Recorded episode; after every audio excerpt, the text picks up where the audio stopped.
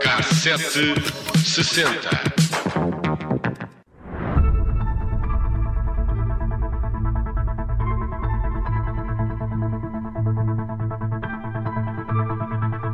No dia 29 de janeiro de 1975, o super petroleiro dinamarquês Jacob Maersk embateu numa rocha quando entrava no Porto de Leixões.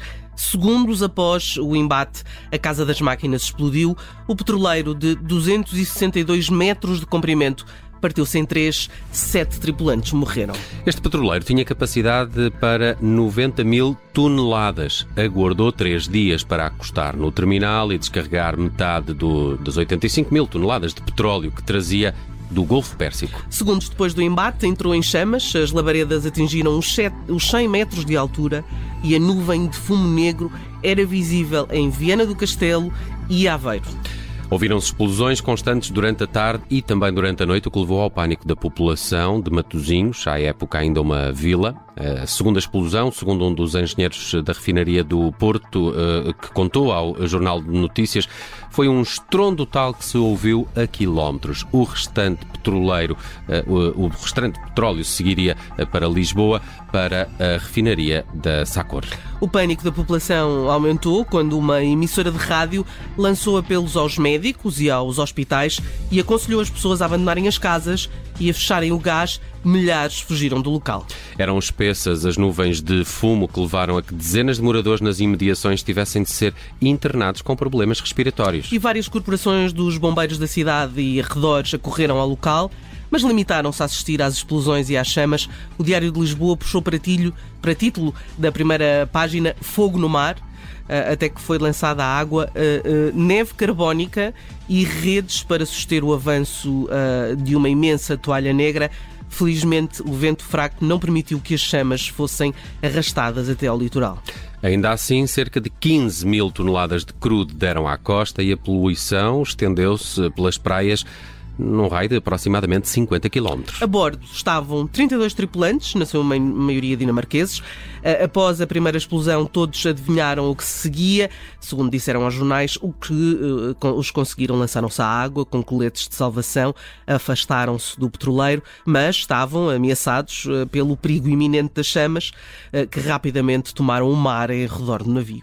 Em socorro dos tripulantes saíram vários rebocadores que estavam estacionados e recolheram vários desses homens do mar. Em terra perceberam que faltavam sete. Cinco eram engenheiros na Casa das Máquinas, onde se deu essa primeira explosão.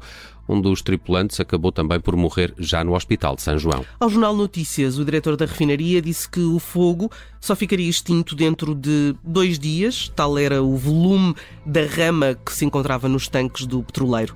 Logo após a primeira explosão, foram feitos cortes sucessivos das condutas que vão do terminal à refinaria e depois foi bombeado o petróleo que existia nos tubos para evitar que a propagação das chamas não chegasse à própria refinaria. Isso, sim, sim, teria sido uma, uma catástrofe. catástrofe. O, o, custo, de resto, desta catástrofe foi, na altura, estimado pela OCDE em 2,8 milhões de dólares e foi considerado o 13 uh, maior acidente provocado uh, com uh, petroleiro.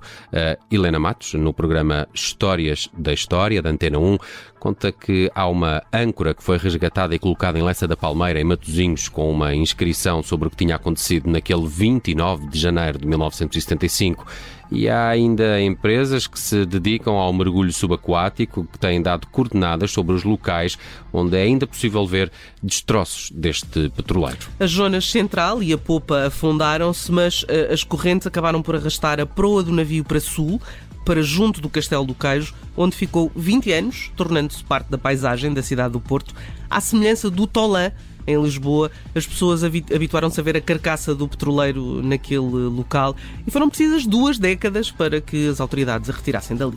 Hoje também é, é mais ou menos usual afundarem-se navios precisamente para fazer turismo subaquático, não é? Bom, mas não devem ser destes, Exato, não é? com, com, com esta quantidade de, petróleo, petróleo a bordo. É uma história incrível esta de 1975 que aconteceu às portas do Porto de Leixões, este incêndio com o petroleiro Jacob Maersk.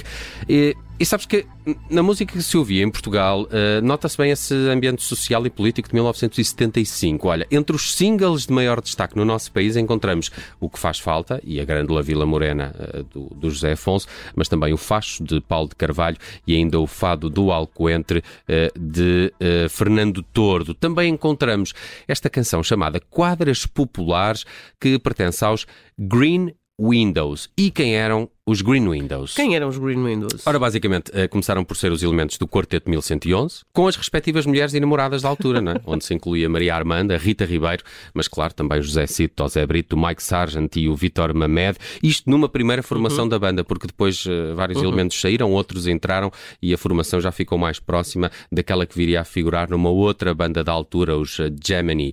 de resto, os Green Windows estão aqui um bocadinho no meio entre o que era o Quarteto 1111 e o que viriam a ser os Geminis. E esta são as quadras populares dos Green Windows.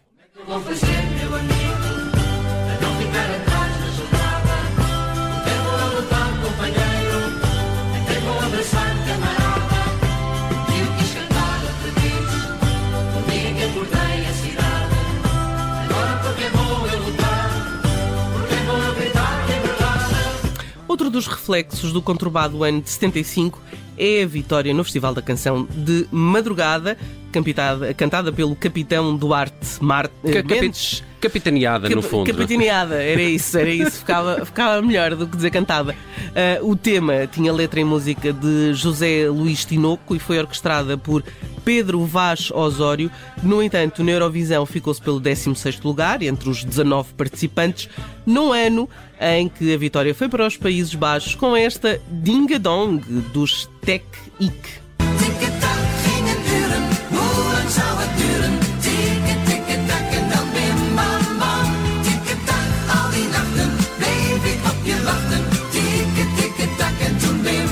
É melodiosa a língua muito, deles, muito, não é? é. Estes R's. E o tic-tac. Tic-tac, tic-tac. O Bruno Vieira Amaral é gosta muito desta, da desta Dinga canção, da Dinga Dong. É, é verdade, verdade, é verdade. Nos Grêmios de 1975, destaque para Stevie Wonder, eh, que vence o prémio de álbum do ano, e para Olivia Newton-John, que fica com o Grammy de gravação do ano com I Honestly Love You. Já uh, Barbara Streisand com The Way We uh, Were vence o prémio de canção do ano.